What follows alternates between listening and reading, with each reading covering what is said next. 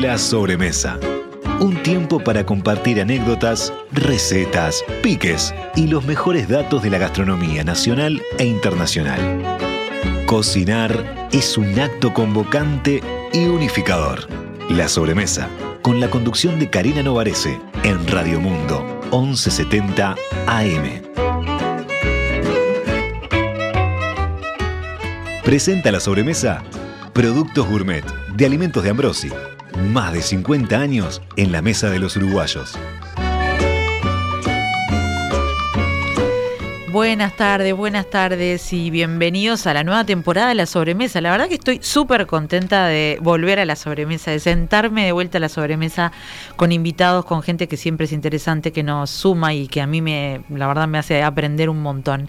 Bueno, ¿cómo pasaron el verano? Yo muy bien, extrañé la sobremesa un poco, pero reconozco que cargué pilas para, para tener nuevos datos, para, bueno, para empezar a hablar de, todos estos temas que nos, que nos eh, sientan alrededor de la mesa. Así que bienvenidos a esta temporada de la sobremesa y bueno, vamos, vayamos construyéndola juntos. Eh, como siempre, ya saben, espero sus sugerencias, sus puntos de vista a través del 091-525252, ya sea el programa del que estemos hablando en este momento o mm, de sugerencias para otros programas. Estuvimos reunidos con, reunidas con Alexandra Morgan la semana pasada en reunión de preproducción. Le dejo ahí un beso y un agradecimiento al Vasco porque estuvimos en el Obrador y además de pergeñar sobremesas comimos muy rico. Así que bueno. Pero vayamos al tema, después les cuento algunas otras cosas del verano y demás. Vayamos al tema de hoy porque la verdad que eh, creo que tenemos un programón. Un programón porque ustedes saben que acá y particularmente a mí me gusta mucho hacer hincapié en esto de las herencias y cómo eh, revalorizarlas. Muchas veces no le damos creo yo, el valor suficiente a, o el valor eh, que tienen esas herencias que trajeron abuelos, bisabuelos, tatarabuelos, que eran un, modo de supervivencia y que fueron quedando, por suerte fueron quedando, se fueron, se fueron heredando, pero que muchas veces estaban ahí, ¿no? En ciertos lugares como encapsulados, cuando eso es un tesoro impresionante. ¿Y por qué les cuento esto? Bueno, porque este fin de semana va a haber una feria que desde ya les recomiendo, que son los sabores de la pequeña Europa en eh, lo que se llama Colonia Piamontesa. Es pasando Colonia Valdense, después les vamos a dar los datos específicos. Y esto tiene que ver con todo un movimiento que se está dando en Colonia, en esa zona, eh, que, no, que tiene que ver con revalorizar, como decíamos, reposicionar eh, estas maravillas que van desde quesos hasta tomate, pasta de tomate, uvas, vino, bueno, quesos, por supuesto, con, la fondue de, eh, típicas del lugar.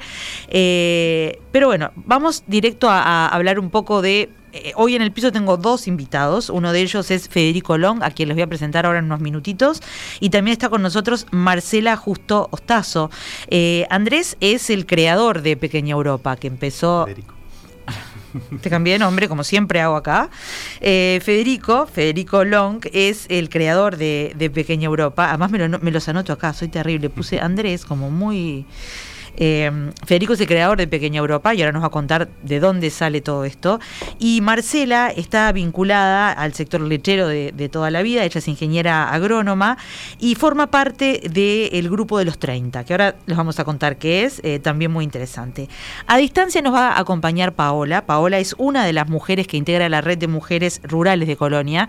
Así que bueno, primero empecemos hablando con los que están acá. Paola se va a conectar en un ratito por Zoom. Eh, y desde ya empecemos a meternos en clima, ¿no? Colonia, colonia piamontesa, productos artesanales. Es lo que uno va a pensar, eh, por suerte, directamente. Eh, Federico, ¿por qué creaste Pequeña Europa y qué es Pequeña Europa? Que ya el, nombre, la verdad, seduce. Sí, eh, bueno, muchas gracias por la invitación. bueno, Pequeña Europa...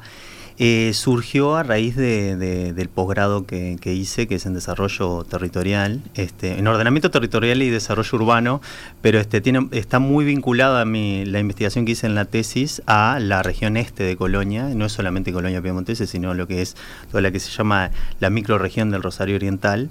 Este, Federico, si ya lo dijiste, sos arquitecto. Sí, soy arquitecto. Porque su tesis fue en eh, ordenamiento... En, sí, en, de posgrado, sí, de, es, de, en realidad está relacionado con la zona este, justamente este de Colonia. Y bueno, dentro de, la, dentro de los capítulos de la tesis uno se pone a investigar muchísimo y bueno, también tengo la suerte de, haber nacido en un lugar que es muy rico en cultura heredada de, Europa, de, Valdense. De Valdense, muy cerquita de donde ahora vas a hacer la, pequeña Europa nueva. Y, y bueno, en realidad en, en, ese, en ese estudio general de la zona necesario para la tesis, eh, me di cuenta en realidad que en realidad ya sabemos, nosotros tenemos muchísimas cosas que, hemos heredado de, Europa, como todo Uruguay, ¿no? Pero en una concentración muy particular, porque hay, hay, este, hay colonias suizas, alemanas. y de este, muchos lugares diferentes. De muchos lugares diferentes, sí. Inicialmente también la, eh, Rosario es una colonia también española, que fue la primera ciudad de la zona.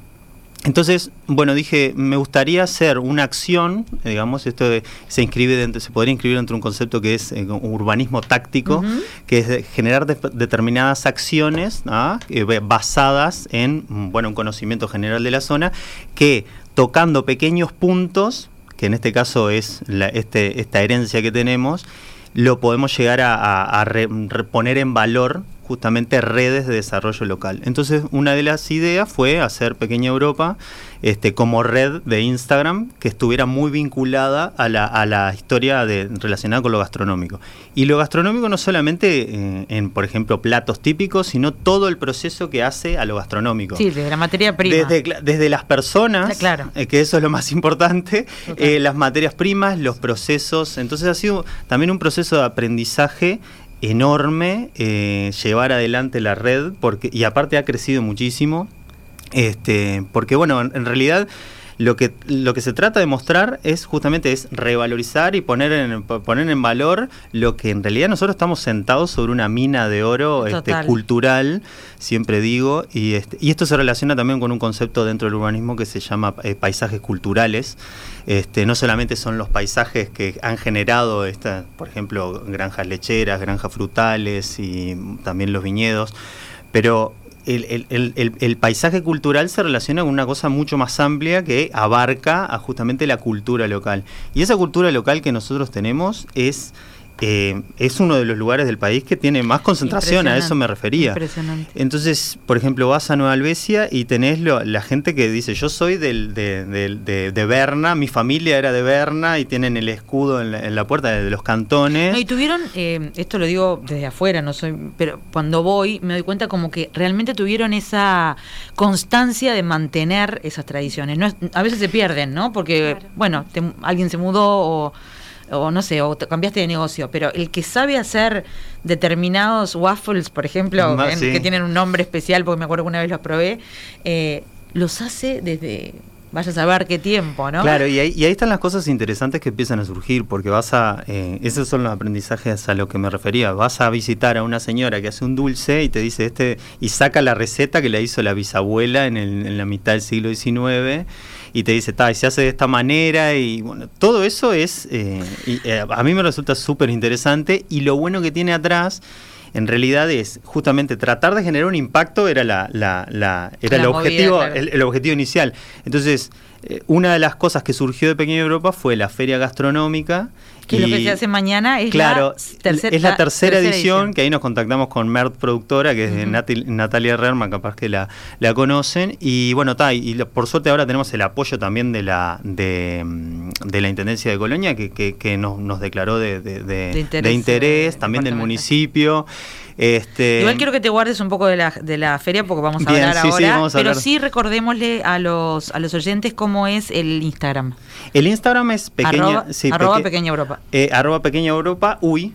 Pequeña Europa UI. Pequeña, bueno, ahí sí. está bien. Pequeña, pequeña Europa guion bajo UI. Perfecto. Este, Para que lo, lo, puedan ir bichando, ahí tiene varias cosas y también los anuncios de lo que va a pasar mañana. Por supuesto. Eh, vamos a hablar ahora un poquito más en profundidad, pero quería primero, bueno, presentarles un poquito más formalmente a Marcela. Como les dije, Marcela Justo Lazo es ingeniera agrónoma eh, de toda la vida trabajando eh, en la zona, en el tema de queso artesanal. ella dice que está enamorada de su labor y del emprendimiento familiar. Ahora nos va a contar un poquito más sobre eso.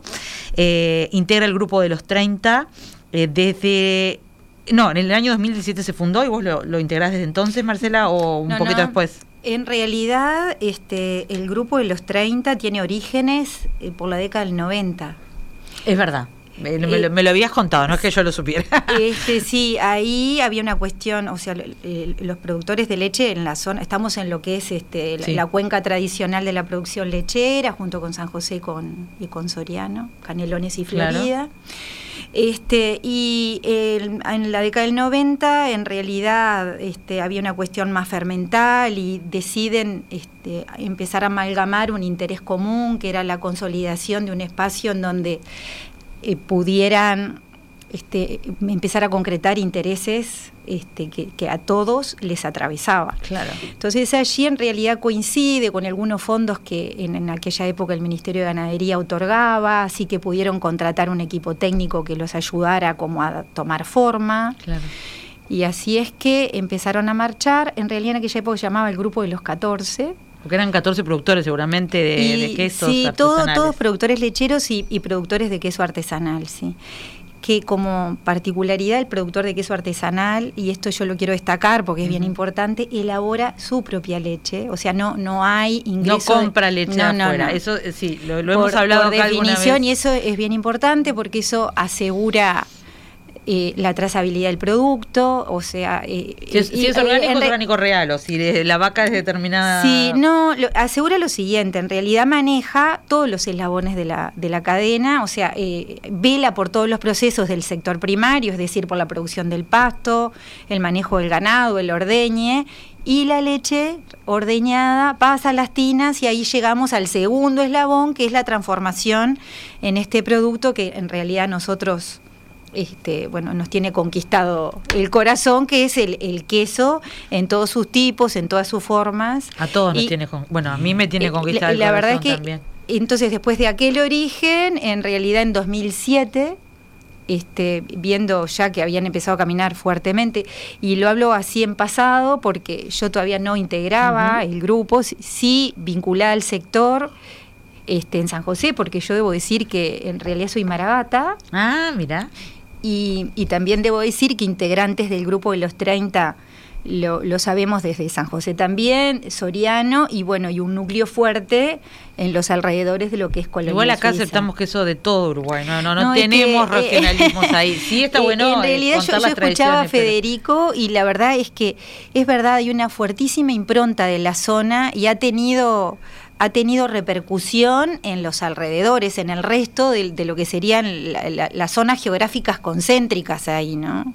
Marcela, y, y en este tiempo que vos llevas, eh, bueno, primero como, como profesional y después ya en este grupo, ¿cómo, ¿cómo ha evolucionado esto del queso artesanal? Porque yo desde Ah, afuera lo veo como que so- también sofisticado de una manera sí, sí. y muy interesante. O sea, obviamente que seguimos encontrando el delicioso Colonia y, Sí. bueno, yo que sé, todos los demás, La- que, la que los más comunes de, de- de- de siempre, pero también veo que, los- que se están animando a hacer muchas cosas. Sí, sí, sí, la verdad es que hay una impronta. Yo voy a decirte lo siguiente, en realidad hay en nuestro país cerca de casi 700 productores de queso artesanal en una diáspora distribuida en todo, en todo nuestro país. Impresionante. La mitad de ellos están radicados en San José particularmente. Mira.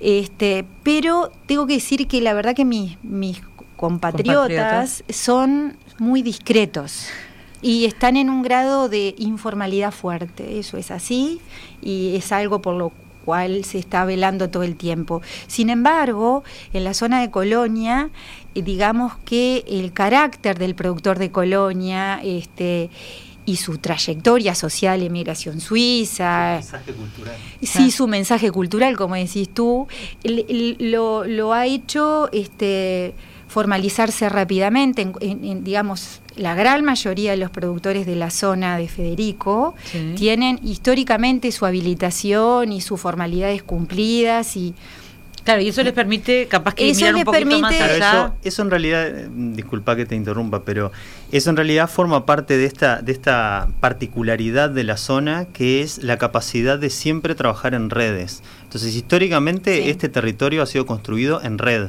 O sea, la- Sí. la- las, las comunidades que se instalaron Que eso ta- también se traía un poco allá. capaz, Claro, y eso ¿no? es parte, Eh, eso es Y parte de lo que deriva en sí. eso, ¿no?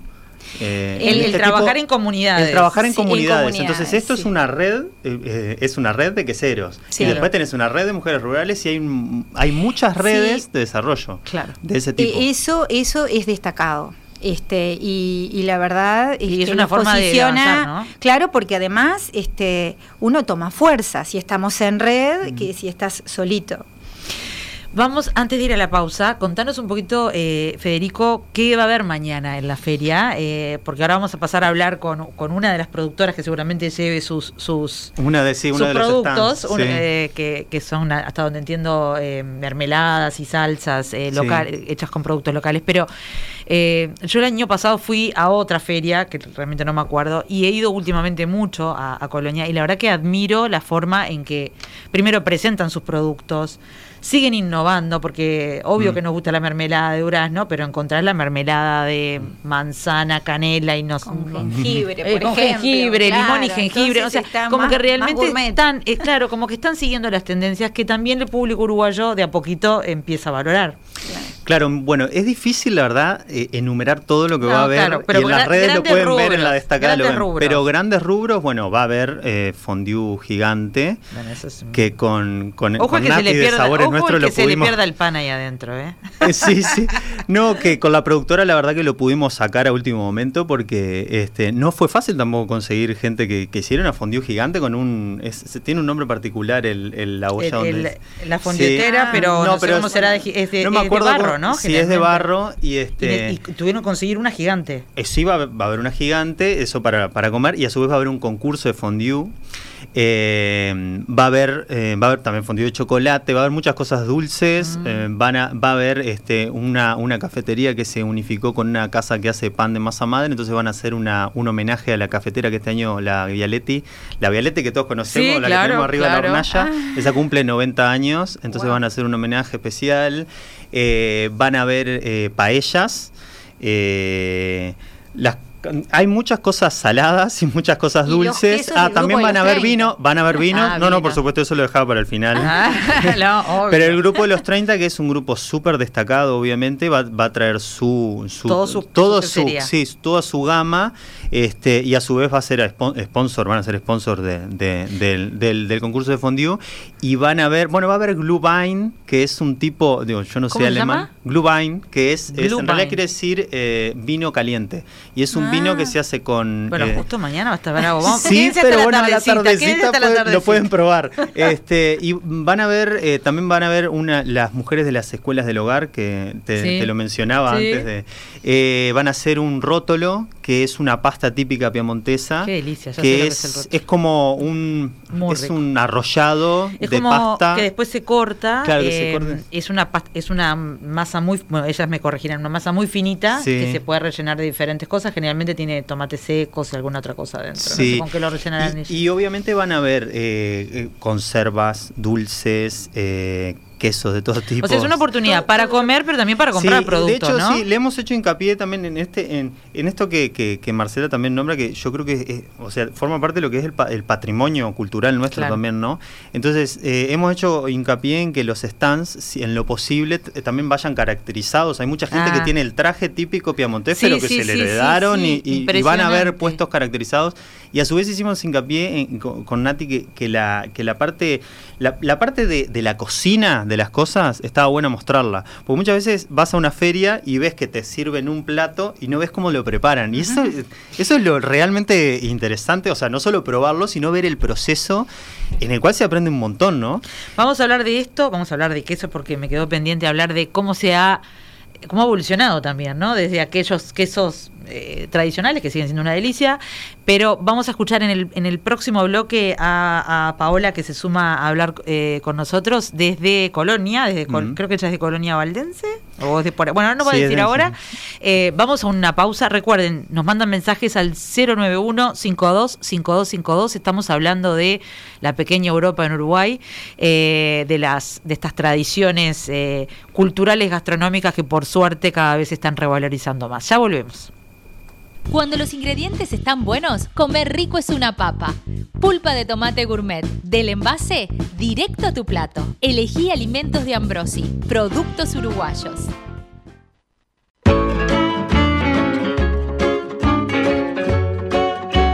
Todos nuestros contenidos están disponibles en nuestra web radiomundo.uy Sí, ya saben, este programa en un ratito queda colgado en la web, así que si lo agarraron empezado, o bueno, a veces pasa, no lo pudieron escuchar, se prenden a, escucharlo en cualquier momento, eh, desde, desde la, nuestra web, desde Spotify, desde donde quieran. Em, y bueno, les seguimos con este tema, ¿no? Seguimos con este tema de revalorizar tradiciones. Este, la excusa, entre comillas, fue eh, esto de Pequeña Europa, los sabores de Pequeña Europa se llama la feria, la ¿no? La feria particular se llama así. Eh, que es mañana, y ahora sí demos los, detalles, de Colonia eh, Piamontesa, en realidad se llama La Paz, pero no le queremos decir La Paz porque la gente se puede confundir y se va a La Paz, la que está acá cercana de, de acá. Sí, es la, y ya vamos con Paola que nos está esperando ahí. Es la tercera feria que hacemos con Sabores Nuestros UI y que se lo derivamos a ellos en realidad el tema de la producción porque, o sea, yo no soy, yo soy arquitecto, no produzco eventos, entonces también ellos se, están sobre ahora, está Nati allá, seguramente poniendo mesas y cosas. Este, y bueno, Pero decinos específicamente. En realidad va a ser mañana de 11 a 18, ¿Sí? Eh, va a ser en Colonia Piamontesa que es en la Plaza Doroteo García. En realidad, Colonia Piemontesa tiene 600 habitantes, o sea, si dijéramos Colonia vas a llegar seguro. Y, y es una feria gastronómica que va a tener cosas saladas, cosas dulces, va a tener eh, eh, va a tener este música típica, va a tener un show de acordeones particularmente, también un grupo coral que va a cantar canciones procedentes de Europa, va a tener un concurso de fondue y va a haber porque en esto en esto de que te decía del urbanismo táctico, o sea, lo que se trata es justamente de valorizar lugares y valorizar procesos. Entonces, no es solamente una feria, es una la, feria es una excusa para que mucha gente pueda conocer el lugar. Entonces, que además eh, es precioso. Que además es divino. Yo siempre digo que La Paz para mí es el garzón del oeste. O sea, lo, digo de esa forma. La plaza, la plaza Doroteo eh, es. La plaza Doroteo García es, espectacular. Y va a haber, por eso venía eh, este, el, razonamiento, que va a haber una, una visita guiada al pueblo histórico. Es verdad. Este, entonces, en un momento la pero, gente, pero, pero guardate, guardate eso, porque quiero, tengo a Paola esperándome ahí, que es de la zona, pero acordate de la, de la visita guiada porque está bueno que nos cuentes eso cuando nos queda un buen rato. Eh, Paola Piña, hola Paola, ¿cómo andás? Está Paola, ¿por dónde andás? Ahora estoy por Colonia Suiza, pero vivo en Colonia Valdense. Es de Colonia Valdense, Paola. Paola es educadora social desde hace 15 años, está viviendo en el campo, eh, hace trabajos de pequeña producción agroecológica y elaboración de dulces y de conservas artesanales. Y desde el año 2007 pertenece a la Red de Mujeres Rurales de Colonia, otra otra gran asociación que, que, mete mucho para adelante por lo que me han contado. Así que bienvenida Paola, gracias por estar por ahí y contanos un poquito, contanos un poquito primero sobre la Asociación de Mujeres eh, Rurales y, sobre lo que estás haciendo vos, ¿no? Bueno, gracias eh, por ahí está, ahora, ahí, perdón, ahí, la podemos ver a Paola y tiene un acordeón atrás, que no es casualidad porque ya nos vas a contar sobre el acordeón, Paola. Sí, es que estoy en una casa muy antigua y muy típica de Colonia Suiza eh, donde el dueño de la casa que ahora no está, si no los íbamos a hacer un, concierto, toca el acordeón. Entonces, eh, estamos en el living porque afuera hace mucho calor en el campo, entonces nos vinimos un ratito para acá, para acá adentro. Divino. Eh, y ese es uno de los acordeones que capaz que mañana está por ahí, por, por, por Colonia Piamontesa. Eh, Paola, contanos, vos sos, eh, vos sos productora y además formás parte de la asociación. ¿Qué, qué están haciendo? ¿En qué están trabajando? Eh, ¿Cómo están trabajando por esto de lo que hablábamos, ¿no? por la revalorización de, de los productos que, que ustedes este, logran hacer? Sí, pertenezco desde el 2017. La red de mujeres rurales de Colonia se formó en el 2015 es una red que abarca todo el departamento, eh, en la actualidad hay 85 socias y eh, se divide como en tres grandes zonas. Nosotros acá estamos en la zona este, que abarca desde Minuano hasta, San José, hasta los límites de San José y para el lado de Cufré.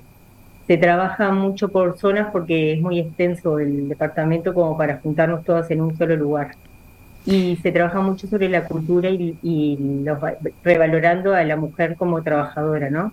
Sí, que, que de, eso de eso estábamos hablando, perdón que te interrumpa recién, y me decían ellos que, por ejemplo, en la quesería, eh, por hablar de una de estas áreas, eh, la mayoría son mujeres, o hay mucha mujer que, que trabaja en quesería, y entiendo que en todo lo que es producción artesanal también, ¿no, Paula? Sí, eh, sobre todo en esta zona, la zona este de Colonia, la, gran mayoría de las mujeres que pertenecen a la red trabajan, están vinculadas con la elaboración de queso con, o, la, lechería, ¿no? Con el ordeño. Eh, y contanos un poquito más de vos, eh, además de tu profesión, sos educadora social, pero, pero te dedicas a hacer productos artesanales. Sí, hace ya 15 años que estoy vinculada más a la zona y la educación social está un poco perdida. Y bueno, lo, que hago fue, es mucha elaboración de dulces y conservas, eh, volviendo a la tradición de, acá, más del, lado de Colonia Valdense, ¿no? de los piamonteses. Eh, rescatando recetas eh, con la suegra, con las otras mujeres que pertenecen a la red. fuimos juntando diferentes recetas y bueno, elaborando diferentes conservas típicas de acá. ¿Eso lo haces con, el grupo con un grupo de mujeres o lo haces sola y tiene una marca específica? No, no tenemos una marca de las mujeres rurales por ahora, en el momento se estuvo trabajando para eso, pero lo hacemos, eh, lo hago sola o en conjunto con algunas otras mujeres, dependiendo de, la elaboración y de la receta que sea. Tu favorita, a ver, ya ahora hablemos un poquito de delicias. Contanos tu receta favorita entre todas estas y también contanos cómo ha sido ese proceso de rescatar, ¿no? Eh, recetas y formas de hacer las cosas. Bueno, sí, el, el proceso la verdad que fue muy rico primero porque soy oriunda de Montevideo, entonces eh, caí ah, en una persona que, que, elabora y que tiene mucha tradición. Bueno, comenzando a preguntar o, simplemente vas a la casa de alguien y lo primero que hace con el mate es convidarte con algún dulce o alguna mermelada que tiene guardada, que la preparó en el verano anterior o que la, la había hecho con una receta de su abuela. Y bueno, ahí fue como que fuimos incorporándonos. Yo hace mucho tiempo que trabajaba haciendo ferias, más con la artesanía. Y bueno, y de a poco fui introduciendo lo que eran los dulces y las conservas como una forma también de trabajo. Y ahora que, que, contame tus recetas estrellas y las que más te gustan a vos, o tus, tus conservas y mermeladas estrellas. Bueno, eh, una de las cosas bueno que más me gusta hacer son las jaleas de membrillo, que bueno, yo la conocí en esta zona, que me parece que es algo bien típico de los piamonteses. Está buenísimo que lo traigas, porque no es lo mismo que el dulce, es la jalea. No, es la jalea. Y la elaboró con un membrillo japonés que la verdad es que yo no he visto muchos lados acá en Uruguay y acá sí se encuentra. ¿Y cómo, cómo es el eh, membrillo japonés? Perdón mi ignorancia. Es muy grande comparado, o sea, es como dos ah. membrillos de los otros, de grande y muy duro. Eh, sirve por, eh, tiene mucha pectina, entonces sirve para la jalea y no tiene un sabor tan rico como el del membrillo que se utiliza para la mermelada. Entonces es como algo bien característico y típico de acá. Por eso es bueno para la jalea, porque vos no usás capaz que no usas todo, toda la fruta.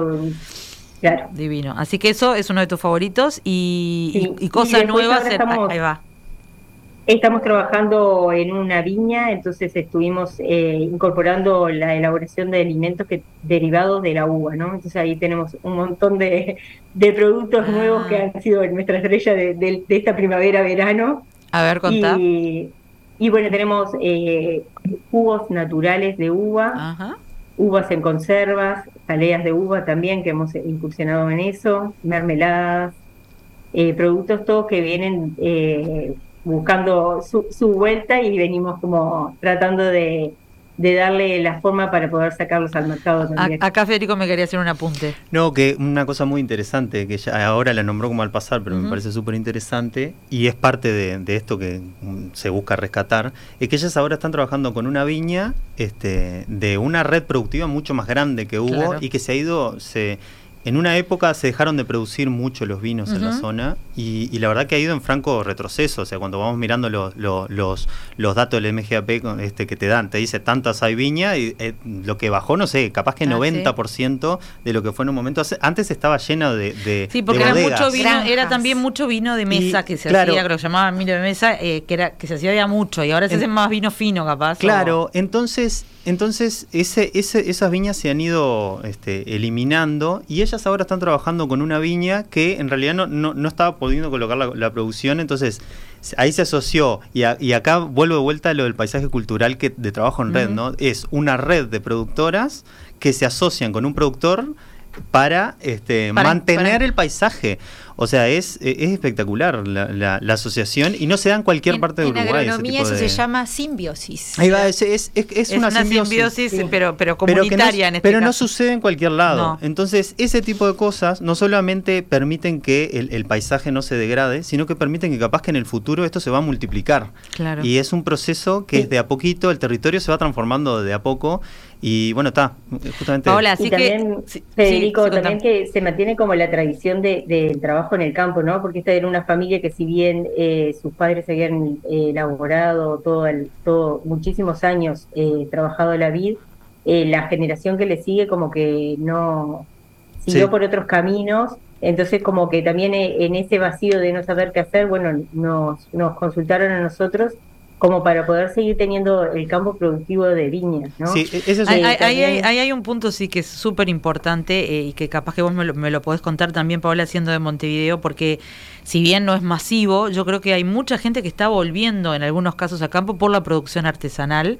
Eh, Gente joven estoy viendo que le gusta, no sé, o dulces o quesos o vayas otras cosas, eh, y deciden instalarse en, en zonas rurales, que, que para Uruguay es una ganancia, porque sabemos que tenemos una emigración tremenda desde el Sí, del campo. claro. Eh, no sé cómo fue tu historia, pero vos saliste Sí. de Montevideo y Se terminaste enamoró, por ahí, parece. Paola. Se enamoró. Sí, no, yo creo que eso se, se está viendo ahora crecer mucho. Yo hace 15 años cuando vine éramos muy pocos los que, que estábamos Claro. eh, erradicados en esta zona, pero ahora se está viendo como un crecimiento en ese sentido, ¿no? Que se valora montones porque eh, es una cultura que si no se va a ir perdiendo y también por una cuestión, nosotros trabajamos todo con una línea agroecológica y el que haya pequeños productores trabajando en el campo también hace como retener un poco lo que son los- las grandes plantaciones con agroquímicos, ¿no? Claro. Como que también eh, desde ese lado, esta es una zona que se presta mucho porque son es zona de pequeñas quintas y pequeños campos, entonces que, que habilita ese poder emigrar de la ciudad hacia hacia el campo, ¿no? También ayuda al de la ciudad a adaptarse de a poco a la vida del Claro. campo y no ir Pero- al medio de Pero, pero de notás, un poco, ¿no? Eso de que yo veo gente joven que antes era la que se iba del campo, ahora o vuelve o, o- o nunca estuvo, pero En realidad, Es- es sí, poco, no, entiendo que es poco, es- no es un fenómeno- Lo que están hablando es paradigmático porque en realidad, eh, la otra vez en la presentación de, que se hizo de, de la quesería artesanal, justamente se hablaba que falta renovación Sí. generacional, pero las familias tradicionales. claro.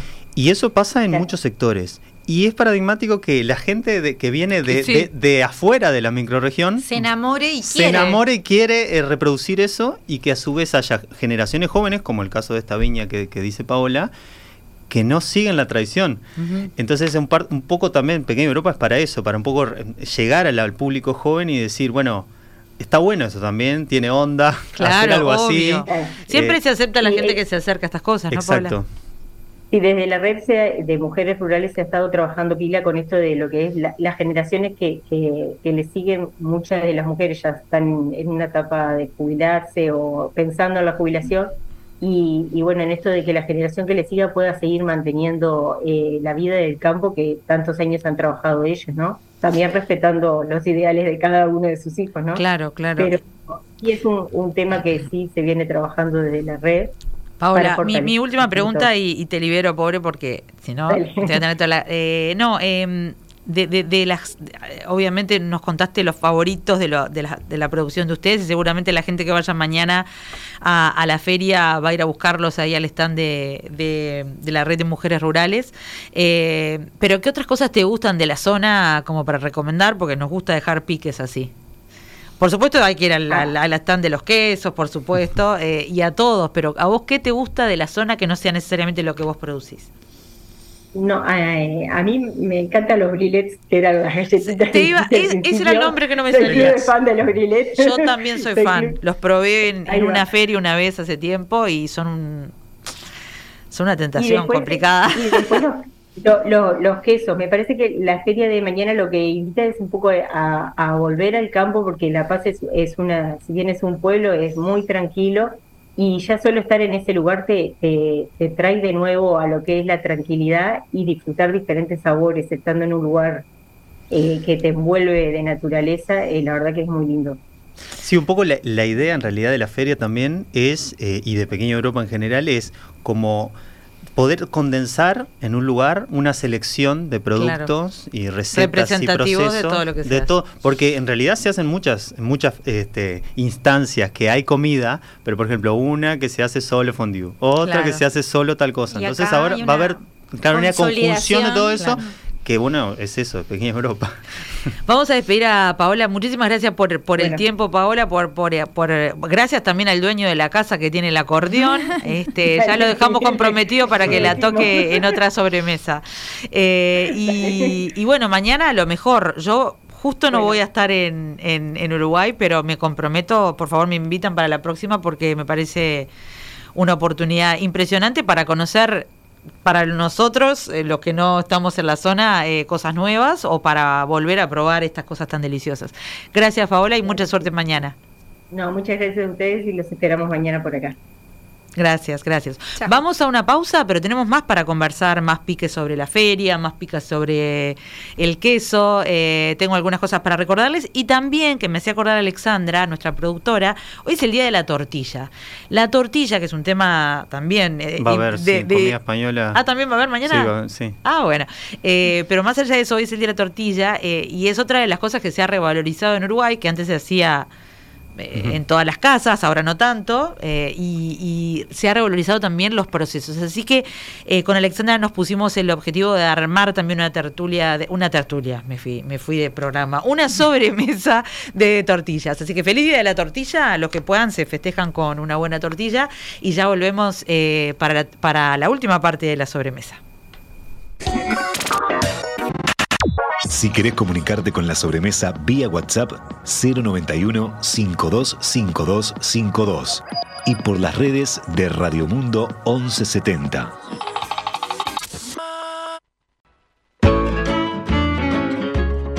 La sobremesa. Conducción Karina Novarese. Producción ejecutiva Alexandra Morgan. Operador de radio Oscar Romero. Operador de video Felipe Penadez. Locución Bruno Carballo. La sobremesa es una realización de En Perspectiva Producciones.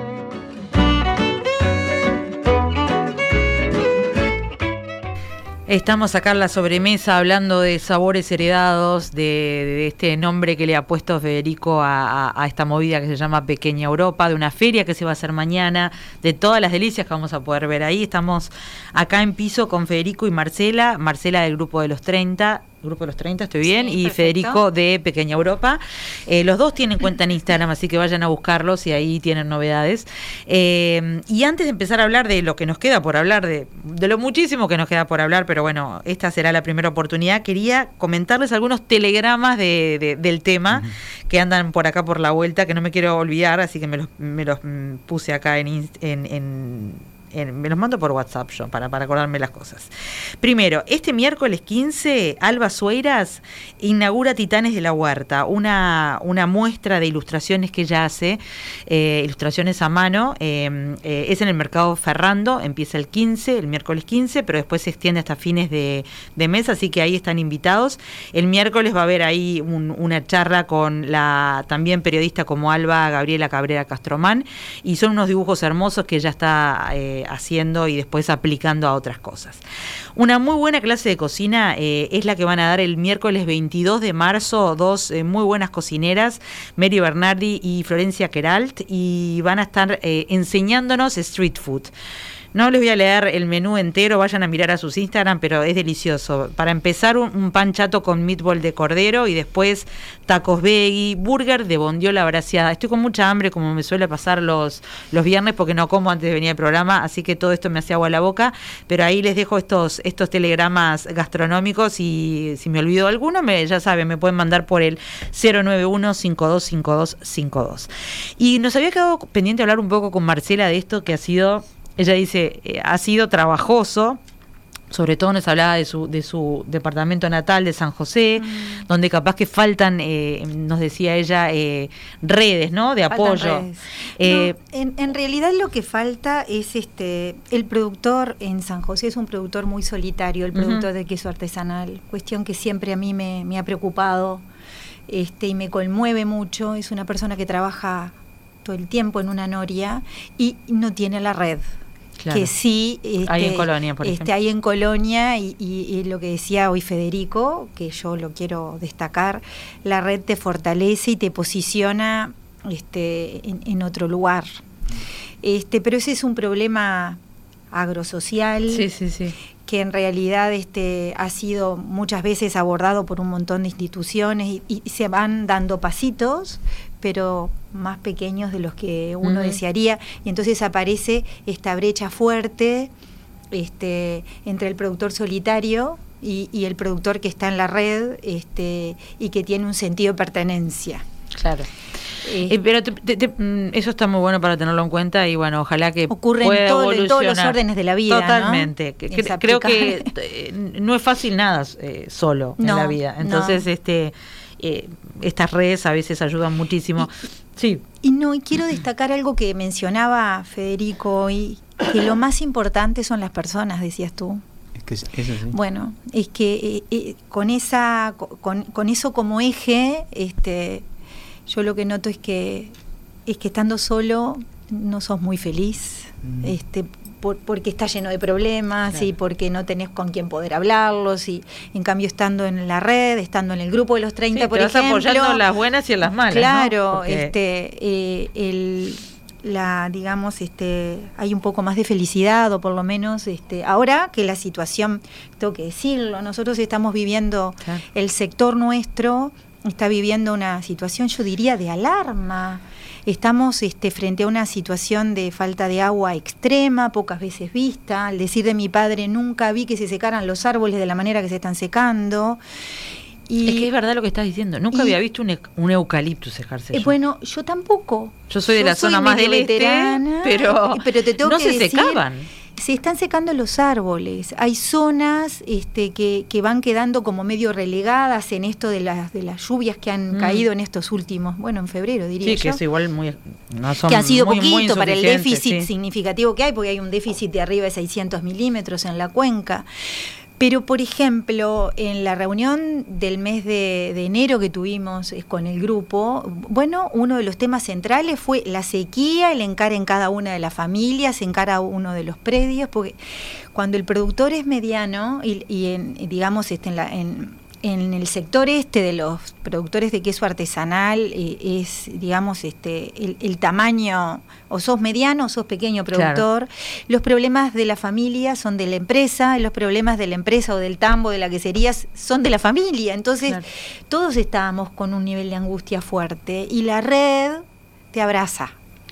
Y no te sentís tan solo y, y bueno, y además esto de el intercambio, lo que se le ocurre a uno. También la capacitación, ¿no? Porque cuando uno ya aprende a hacer capaz que un queso, luego se lo enseña a otros, eh, o aprende, o ya saben hacer queso, lo sé, pero quiero decir, un, no, no, pero esto es un proceso de mejora continua, en realidad. Sí, justamente eso eh, quería que ir un poquito más a fondo con, con, esto de la evolución de los quesos, que lo hemos hablado en otras, en otras sobremesas, eh, porque uno se empieza a asombrar, ¿no? De las variedades que empiezan a hacerse acá, que antes solo se podían comer en el exterior o, o importados. sí como anécdota nomás, me acuerdo que el año pasado, el anterior, este terminé probando en Colonia Valdense un queso cheddar que no tiene absolutamente nada que ver con el cheddar que, que, que se promociona, eh, que se usa habitualmente en, las que está de, o que está de moda Seguramente para las hamburguesas. de, la, de, la, red. Sí, sí. De, la granja La Cumbre. Sí, total, que me lo acuerdo perfecto. Sí, porque creo que es el único que, que después, sí, después lo hablamos es el cheddar este, original que hay, que hay en plaza eh, y posta claro, es el eh, postre inspirado en la receta inglesa. Exactamente, exactamente. Que después lo hemos hablado acá. Que yo los invito a que lo prueben porque la verdad que, wow. Va a estar mañana. Va a estar, mañana, en el stand del Grupo de los 30. Pero ¿cómo, cómo han ido evolucionando en eso? ¿Eso, viene porque lo pide la gente, porque hay em, una, en realidad, inquietud interna? Eh, yo, lo que creo que, que yo aquí tengo que nombrar a Graciela este, Valer, que lamentablemente dejó de acompañarnos el año pasado.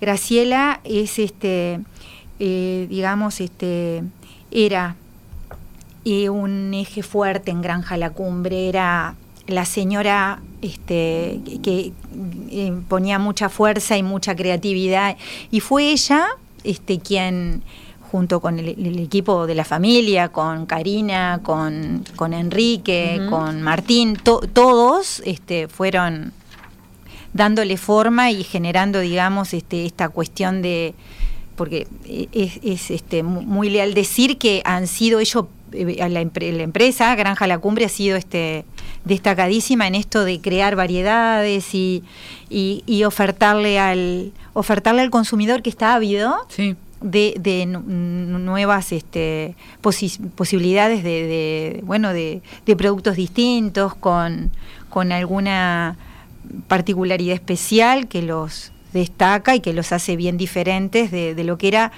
eh, digamos, este, el queso clásico en las mesas del Uruguay, que era el Colonia o el, o el Sbrins, que eran como los dos grandes quesos. O hacías queso semiduro, como se dice en el sector, o hacías queso fresco, que en realidad... Que, terminaba... Que, el, el, queso fresco es el Colonia. El Colonia, sí. Este, y entonces ellos han sido pioneros en esto de empezar a, generar matices y a generar, digamos, nuevas opciones, que toque decir que en realidad tomaron una cuota de riesgo importante. Por supuesto. Porque en realidad introducir...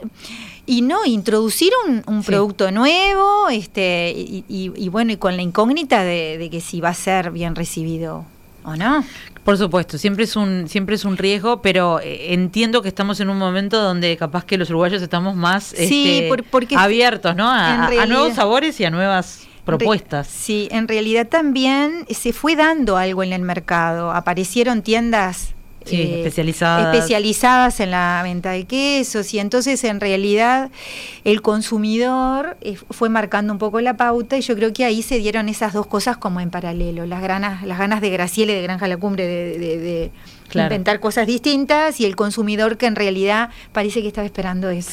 Estuve visitando en verano, me hiciste acordar con cuando hablaste de tiendas, estuve visitando de guarda, eh, así que impresionante lo que están haciendo también a la hora de de mostrar al público lo que hay, pero también de incentivar a los productores a que, a que prueben otras cosas y a que experimenten, que como vos decís no es fácil porque, no, porque eh, implica tiempo, inversión, bueno, riesgo. Y la duda. Y la, implica la duda de que quién sabe Lo voy a vender, no lo voy a vender, me lo voy a comer yo solo. Este, en eso eh, eh, creo que está, está todo el mundo más alineado y también las nuevas generaciones creo que empujan mucho, ¿no? Claro que sí, porque en realidad este bueno, es lindo eh, hacer cosas distintas, o sea, hacer siempre lo mismo es un poco aburrido. Totalmente. Son, actos repetitivos que haces todos los días y yo creo que hay, sí. que, hay que mantener las dos líneas. Lo mismo hay que heredarlo de alguna manera. Yo creo que uno a veces no se da cuenta de, lo importante, pero lo hablo ya a nivel general, en las familias, de lo importante que es heredar tradiciones, ya sea una receta, una forma de hacer las cosas, una forma de festejar. Eh, eh, yo lo digo porque no sé, me puse a tejer y me habían enseñado a mis abuelas. Y, tenía la memoria, no sé, de, las manos, ¿no? Del Santa Clara. Pero sí, claro, pero si alguien no me lo hice, no sé si hubiese lo agarrado. Eso es súper importante, pero también innovar al mismo tiempo. Sí, ese, ese tipo de procesos de, eh, están pasando en todo el mundo y yo le propuse al grupo Los 30 hacer un proyecto de, valorización territorial justamente vinculado con este patrimonio inmaterial que se llama de, de la quesería este, les decía que, bueno, en realidad a mí me parece que, que este, esta mina de oro sobre la que mm. estamos este, parados eh, se puede revalorizar mucho más. Claro, lleva procesos larguísimos, ¿no? Porque hay que definir, esto se hace en toda Latinoamérica. Este, yo estoy en contacto siempre con gente de, del INTA, que es como línea de, de Argentina, y se han hecho procesos de este tipo en toda Latinoamérica en los que se le pregunta, o sea, para definir, por ejemplo, un queso colonia, se invita a los propios productores y se le dice, para vos, ¿qué es el queso colonia? Se hacen catas específicas, se le pregunta a la gente externa qué le parece, y ahí se va definiendo una cosa, pero no es, no es para llegar a una denominación de origen. Hay otro tipo de, formas de valorizar los productos, que son marcas culturales, hay un montón de formas que no necesariamente son denominaciones de origen, que pueden llegar a valorizar eh, el territorio de una manera fenomenal. Nosotros estamos acostumbrados mucho a las denominaciones de origen porque es una tradición europea mm. que, claro, es... Eh, Engorrosa, eh, el, Claro, no, y aparte estamos hablando de procesos que son de, de, 100 años, pero o más Pero los procesos, los, este tipo de marcas territoriales, son hijos de los contextos. Entonces, si vos tenés otro contexto, al de Europa, por más que hemos heredado un montón, necesitamos otras imágenes, otras formas de venderlo. Entonces, muchas veces las denominaciones de origen en Latinoamérica terminan trancando, en realidad, producciones porque quedan muy estancados en la definición estrictamente de lo que es el producto. ¿Y qué pasa? Cuando vos vas a definir un, lo mejor en ese, en ese tipo de cosas, es definir cuál es el entorno por ejemplo, la gente que hace posible eso. Entonces es una es un razonamiento muy parecido al del terroir del vino, pero puede haber un terroir del queso, puede haber un terroir de las conservas y es una una conjunción de ambiente, sociedad, economía que se logra para, para sacar un producto específico que tiene tales características. Buenísimo. Nos quedan dos minutos y quiero dar todos los datos para que mañana nadie se pierda la feria, este, los que estén cerca, los que la verdad que es un pique si vas, si vas desde Montevideo, realmente es muy cerca. Eh, a ver, pasando Colonia Valdense. Pasando Colonia Valdense unos cuatro kilómetros. Hay una rotonda. Hay una rotonda y a la izquierda ahí se tenés que entrar 4 o 5 kilómetros. La rotonda es la de la ruta 2, pero hay que en realidad. La de la ruta, en ruta 1 y Camino de los Colonos. Ah, perdón. Exacto. Por la otra es la Totora que se le dice en la, la zona. Totora es la ruta 61, pero si lo buscan en Google Maps, donde quieran, llegan volando. Son unas dos horas, pero bueno, agradezco también el apoyo de la Dirección de Turismo de, Colonia también, que, que, o sea, todas las redes de tanto de sabores Va a estar marcado, ¿no? Va todo a estar eso está todo en la, ruta. Sí, y lo hemos estado subiendo cómo llegar desde Montevideo. Ahora, si, no, si nos preguntan de otros lados, les decimos, pero en general hay mucha, mucha gente que nos está preguntando es fácil Es llegar. Sí, por suerte está creciendo, aparte de la feria, el año pasado fueron unas 3.000 personas, así que este año espero que... Y aparte nos van a acompañar un montón de influencers que van Apoyen, apoyen. Yo la próxima voy seguro. Justo ahora tengo despedida familiar y no voy a estar en, no voy a estar en Uruguay.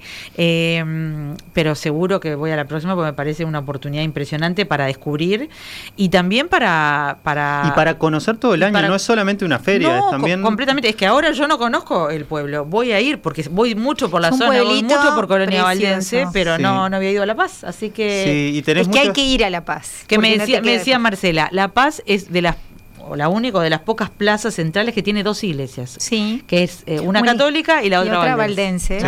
Y la iglesia, la iglesia valdense es muy particular porque tiene dos cúpulas, eh, dos torretas que son es, es patrimonio. Bueno, eso va a ser parte también, de la de, la de la visita guiada que vos guiada que se va a hacer sí al pueblo histórico con una una, una este, guía local que, bueno, sabe muchísimo, es, es de una familia también Armando Bon, ah, claro. Silvio Armando Bon, que este que muestra, bueno, también en uno de los en una de las ferias en la primera hicimos fue Galino a hacer un mural sobre las ah, escuelas del hogar. Entonces también eso es parte del tour. Y ella va a estar caracterizada vestida de piemontesa. Así que bueno, ya estuve mirando algunas de las fotos que, que pasó Federico o que subió y, y, todo, la verdad, no se dejen este no, no se dejen apabullar por el calor y marchen para allá porque hay árboles y va a haber Y además está muy cerca el río Rosario, está precioso. Hay, buen, hay buena brisa, hay buena brisa para, para probar todas esas maravillas, hay que ir tranquilo. Eh, les quiero agradecer a ustedes dos muchísimo por estar acá, a, las, a, los, a los que representan, porque ustedes representan otros grupos, por, supuesto a Paola que está, que está allá, eh, y bueno, que mañana sea un éxito y que haya muchos más de estas oportunidades para conocer lo, que, lo que están haciendo los productores uruguayos, que, que la verdad que es, es, es un placer desde mi lugar, conocerlo y, aportar aunque sea para la difusión. Así que gracias por estar por acá y muchos gracias éxitos mañana. Bueno, gracias. gracias. Los despido ustedes y nos reencontramos el viernes que viene. Ya saben, nos encuentran en todas, en todas las plataformas, en radiomundo.com, en Spotify, en YouTube. Así que ya saben, nos vemos el viernes que viene. Gracias por estar por ahí y a disfrutar de todas estas cosas que compartimos en la sobremesa.